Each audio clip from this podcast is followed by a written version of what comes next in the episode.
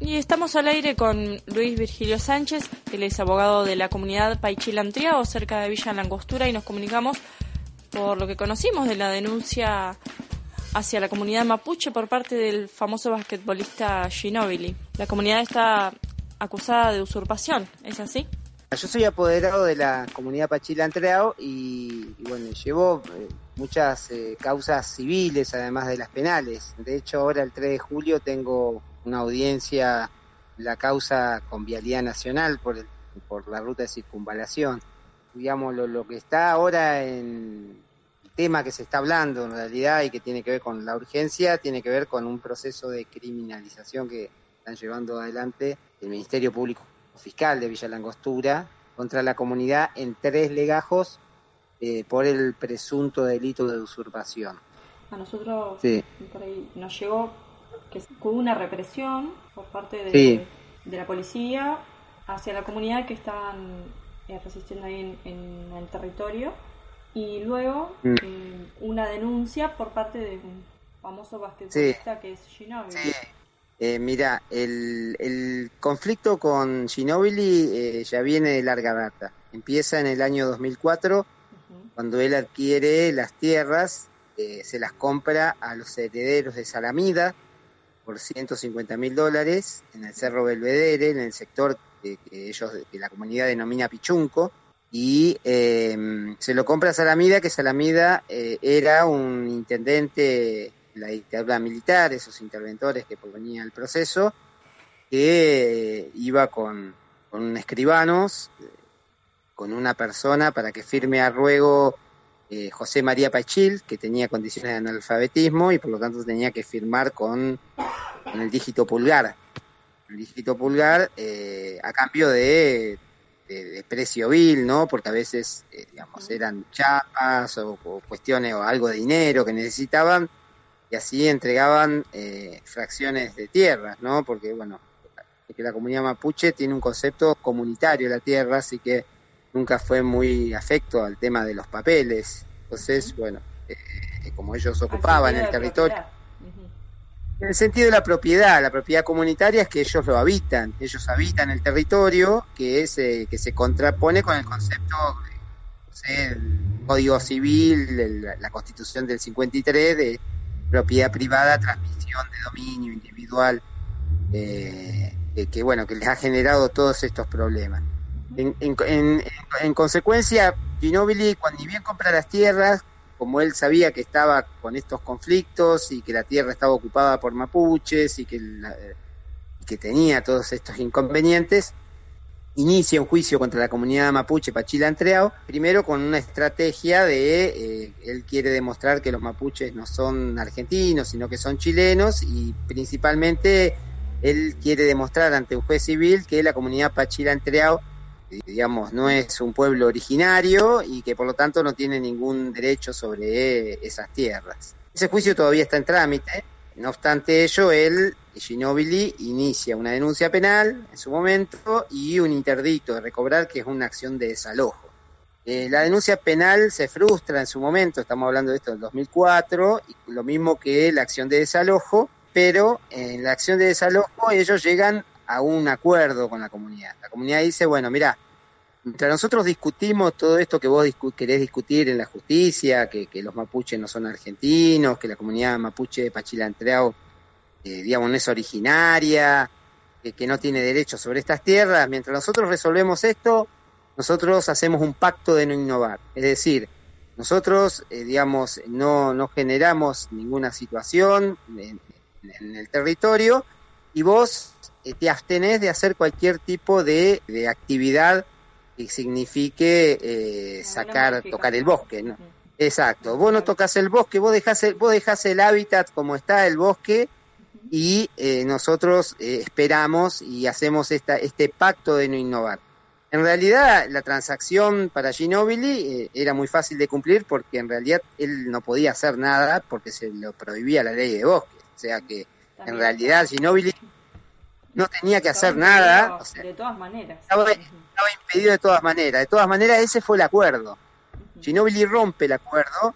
¿Cómo rompe el acuerdo? Él deja pasar a las al fideicomiso Lago Correntoso, que es un bueno es un fideicomiso que tiene un proyecto de realización de casi ochenta y pico viviendas, que son loteos barrios cerrados, ¿no? En, tipo country, arriba, en el Cerro Belvedere, eh, y, y, ellos empiezan a hacer el desmonte, eh, y sacaron más de 100 coihues y, árboles, ¿no? De ahí de la zona.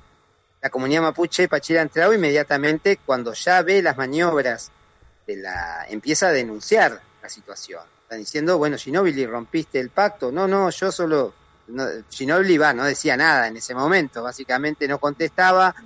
Eh, las, el municipio miraba para otro lado, la autoridad de bosques tampoco, entonces ellos se reúnen en un traún y, resuelven hacer lo que les da con mandato ancestral, que es proteger el territorio frente a esta situación. Entonces ellos detienen a las máquinas, se, se apersonan en el, en, ahí en ese lugar, eh, en virtud de que Ginobili había incumplido con el acuerdo y, y, haciendo el resguardo en la servidumbre de paso, ellos impiden que entre y que salga más eh, eh, máquinas y personal para llevar adelante ese, esas tareas de, desmonte que estaban haciendo y el camino que estaban abriendo ahí en el, en el bosque. Inmediatamente, cuando ocurre eso, eh, uno de los inversores o el que estaba a cargo de todo esto, que es Rossi, hace una denuncia contra Florentino Nahuel, que era el huerquén, digamos, que estaba ahí de la comunidad mapuche, y la comunidad mapuche Pachilantreado, por usurpación. Y inmediatamente se hace la denuncia, eh, la fiscalía, haciendo uso de sus prerrogativas, envía un gran, una, una gran cantidad de policías, ¿no? Un operativo muy importante con, con personal armado, con hay fotos de eso, ¿no? Con los, con, los escudos.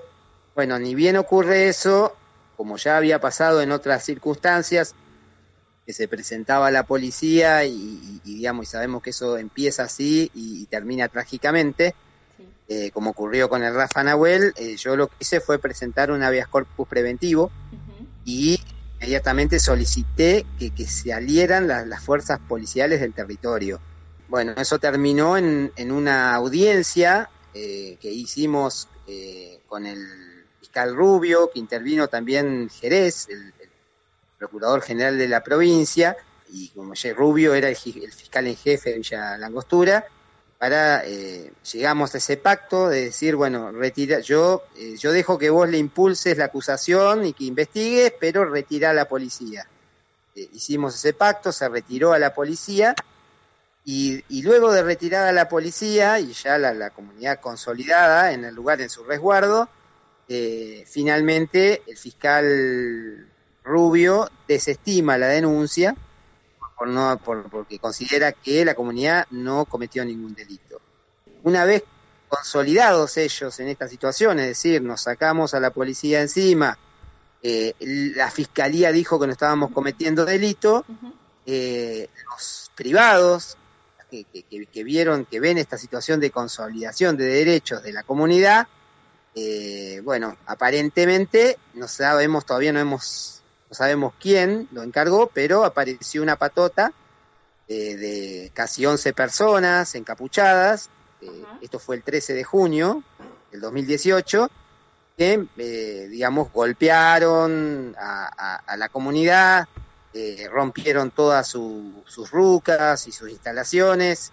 Cuando sucedió esto, las condiciones climáticas estaban complicadas porque había nieve, gente, era gente de Buenos Aires, hay dos personas que ya le tenemos formulados cargos que viven en la provincia de Buenos Aires, que fueron contratados para venir a golpear a, la comunidad mapuche para, para desalojarla, ¿no? A los golpes. No lo, pudieron con una orden. Y los batones fracasaron además en su, o sea, no pudieron porque la comunidad mapuche eh, rápidamente se, organizó, se pusieron en contacto y vinieron eh, rápidamente ¿no? a socorrer a, a, los compañeros, a los peñis que estaban ahí, los conas que estaban eh, en el resguardo y algunos de los, de los atacantes que, vieron frustrado su, su intento se escaparon y otros se refugiaron en el domicilio donde estaba el cuidador de Ginóbili o el presunto cuidador de Ginóbili. Esto estamos hablando de que esto sucedió el 13 de junio. ¿Qué hace la comunidad mapuche? ¿Qué hace la comunidad mapuche? La, comunidad mapuche, cuando sucede el ataque, eh, primero lo denuncia. O sea, lo denuncia eh, ante el fiscal de Villa Langostura, que es un delito muy grave. Es un ataque en despoblado y en banda, mucho más grave que el delito de usurpación, en realidad es un delito menor. Y eh, la, comunidad se hace un nuevo traún, porque ellos estaban ahí desde abril, y el cuidador, el supuesto cuidador de Ginobili estaba en la casa, pero ellos no lo, no lo a pesar de que ellos estaban ocupando el territorio, no lo molestaban, eh, pero cuando tomaron eh, conocimiento de que estaban haciendo todo un trabajo de inteligencia desde ese lugar y que desde ahí habían coordinado el ataque y que los atacantes se habían refugiado en ese lugar, bueno, las mujeres decidieron reunir, fue un grupo de mujeres, ni siquiera hombres, para que no digan que después había situaciones de violencia, fueron y se acercaron a Martínez y le fueron a pedir explicaciones. Hay, hay videos sobre eso. Y, le pidieron a Martínez que se fuera, porque él se excusó, dijo que bueno, que él no, él no sabía que iban a venir a hacer ese desastre, o sea, eh, reconociendo el hecho. Finalmente Martínez se terminó yendo porque era evidentemente cómplice de esto. Ahora, a los tres días de que se va Martínez, Martínez se presenta ante el propio, el mismo fiscal que recibió la denuncia de la comunidad por el ataque, recibe la denuncia de Martínez por presunta usurpación. O sea, Martínez dice que él, que la comunidad mapuche lo echó violentamente de su, de, la casa donde estaba y que por eso, eh, bueno, eh, habían cometido. Y entonces el fiscal, ¿qué es lo que hace? Lleva eh, la causa, le formula cargos a la comunidad mapuche, a, los miembros de la comunidad mapuche por usurpación, por usurpar a Martínez.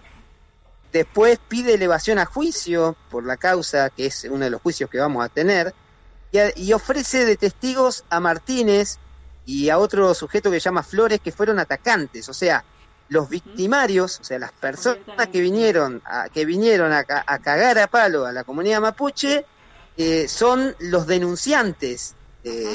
un disparate que yo jamás vi en, mi, vida como ejercicio de la profesión, que tengo varios años.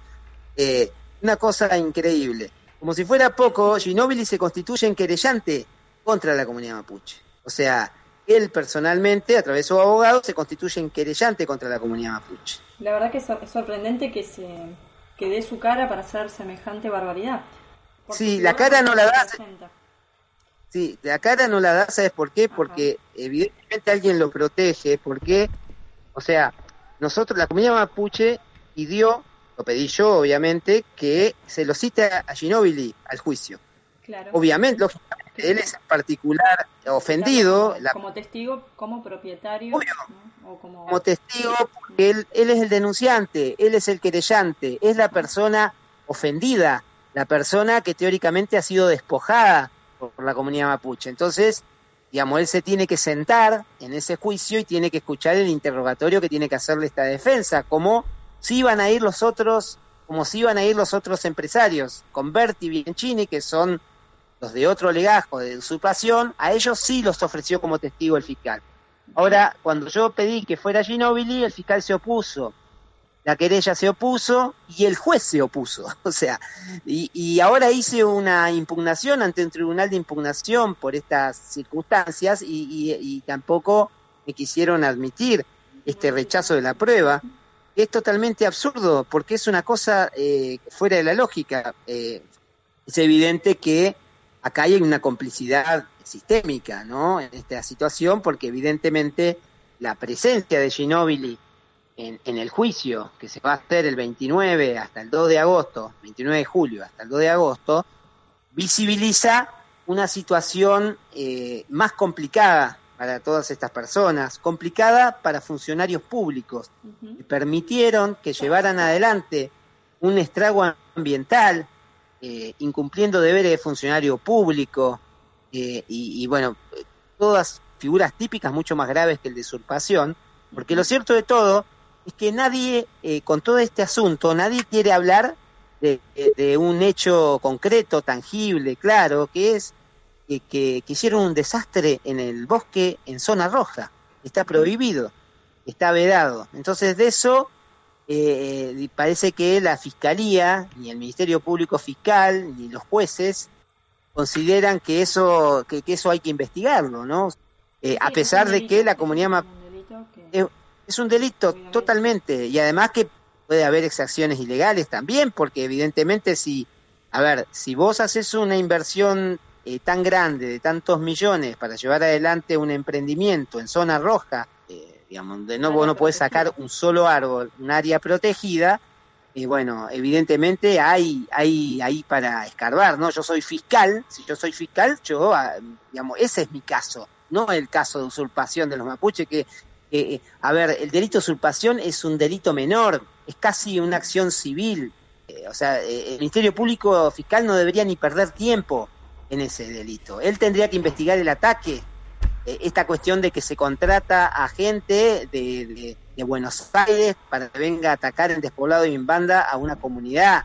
Tiene que investigar qué pasó, que violaron la ley de bosque, quién autorizó eh, a llevar adelante todo eso. Esas son las cuestiones que debería estar, eh, que se debería ocupar la fiscalía, no de esto. Sí. Más allá de, de la figura, de las críticas a sus emprendimientos o no, eh, ¿cuáles son los negocios que tiene ahí en ese territorio Ginobili?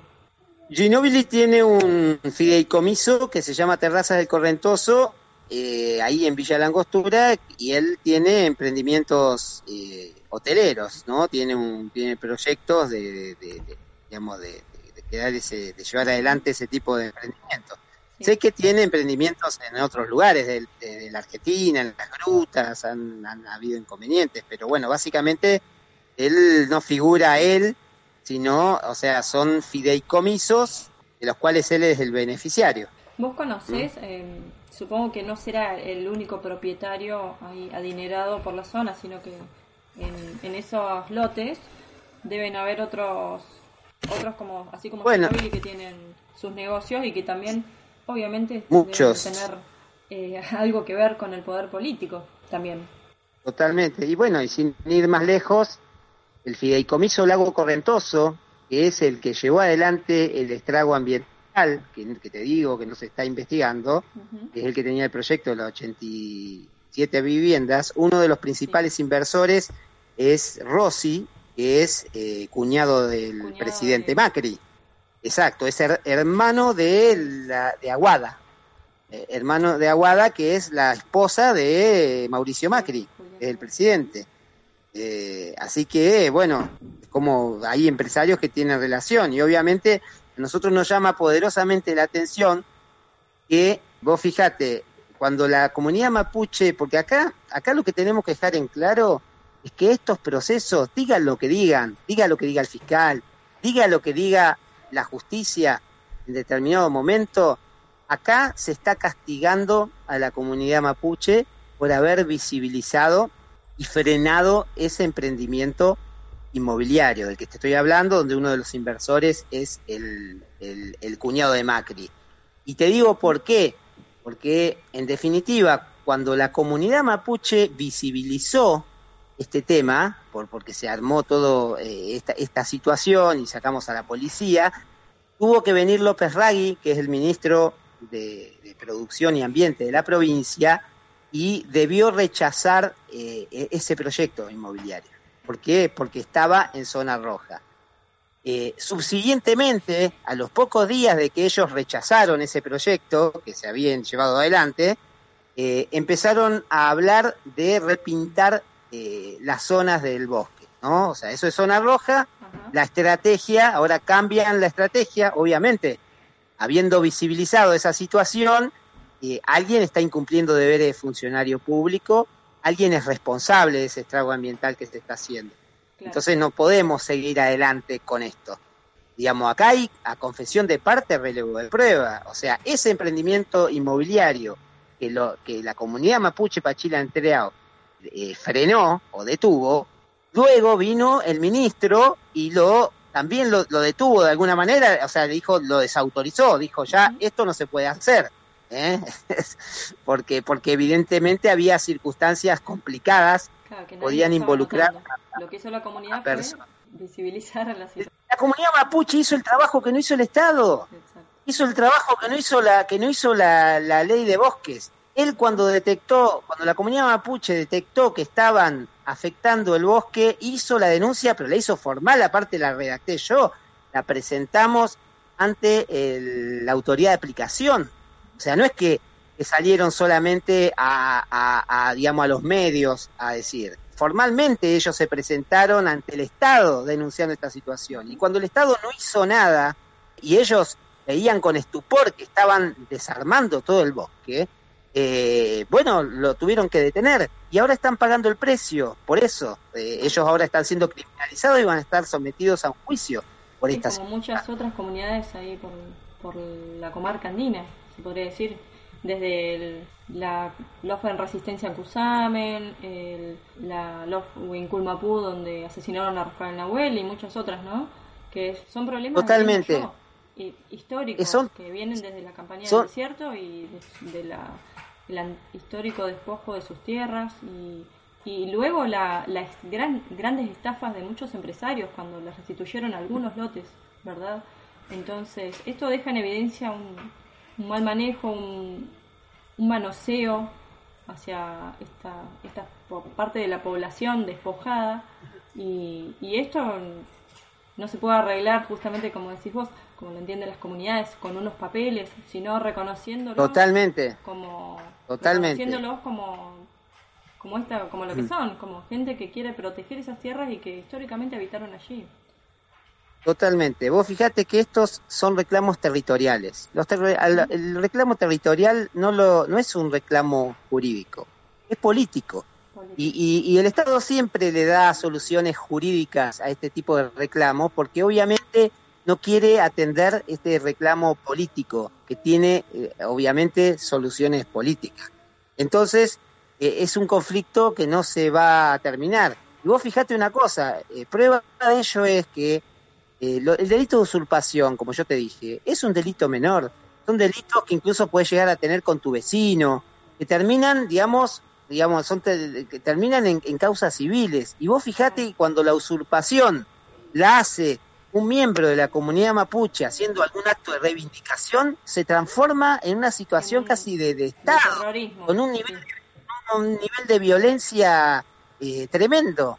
Entonces, eh, ¿cómo se explica eso? ¿Cómo se explica que, digamos, que, que, el, que el Estado dedique tantos recursos, tantas energías, tanta violencia para atender un, un delito, digamos, que es casi civil, que es un delito menor?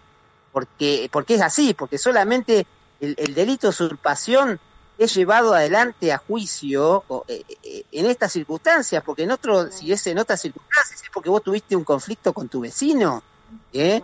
no, no pasa nada, eso es, eso es lo que pasa, o sea, van y el fiscal te dice, bueno, vaya por las vías civiles y lo desestima con un criterio de oportunidad. Esto es porque son las comunidades mapuche, entonces lo que acá se criminaliza no es la usurpación, sino es ese acto político de reivindicación. Y bueno, nosotros vamos a tratar de visibilizar esto, si tenemos que ir al juicio, yo igual voy a volver a recurrir, porque yo quiero llegar al juicio con todas las... Porque además nosotros nos quieren hacer llegar al juicio sin, sin las pruebas, o sea, nos rechazan las pruebas, nos rechazan los testigos, eh, o sea, encima hace un esfuerzo el fiscal eh, para, digamos, con total falta de objetividad, ¿no? Para, para que nosotros lleguemos al juicio en inferioridad de condiciones. De todas maneras, eh, nosotros vamos a prepararnos y, digamos, y, bueno, nos, tendrá que escuchar el juez, nos tendrá que escuchar la sociedad. Bueno, eh, ¿esto estaría empezando el 29 de julio? Esto tendría fecha el 29 de julio, 29, 30, 31, 2 y 3 de agosto. Esas serían las... ¿Y tiene lugar en Villa Langostura? En Villa Langostura. Todavía la oficina judicial no designó cuál va a ser el lugar, porque si va, va, a concurrir muchas personas, a veces se designa algún lugar. Pero sí, eh, sé que se están organizando, que el 27 va a haber una jornada que están organizando para visibilizar. Pero bueno, la jornada de juicio van a ser esos días y bueno, va a ser un juicio oral y público donde el fiscal va a presentar su caso, los querellantes, el querellante está el doctor Mena por eh, Ginóbili, y va a estar el doctor Hensel, que es un concejal de Villa Langostura, representando a, Bianchini, que es un que es otro empresario que, que reclama, bueno, que, que, que acusa, digamos, de usurpar un territorio de, que él nunca ocupó, ¿no? Que básicamente lo tiene en los papeles, que básicamente, digamos, las la legitimidad que invoca el fiscal para llevar adelante estos juicios son que son titulares de dominio, es decir, que estas personas son dueños porque son dueños en los papeles. Pero bueno, eh, vamos a ver si en el juicio demuestran que, que ocuparon el lugar. Para eso nosotros nos era fundamental que la presencia de Ginóbili, pero bueno, tienen esa ventaja, no, no lo vamos a tener a, al astro basquetbolista en el juicio por ahora. Vamos a ver, yo voy a seguir intentando impugnar ante el Tribunal Superior de Justicia. Todo puede cambiar si la presión social también apoya un poco, ¿verdad? Totalmente, la visibilización, eh, eh, esto ayuda porque precisamente lo, o sea, precisamente se quiere invisibilizar esta, este, estas cuestiones y, eh, y, por eso se quiere evitar que, que, concurra una persona que es conocida que pueda atraer a los medios de, comunicación. Por supuesto. Luis, mm.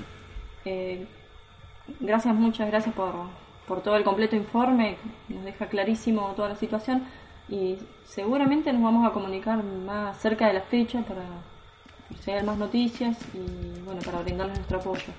Bueno, gracias a ustedes por interesarse y estamos en contacto.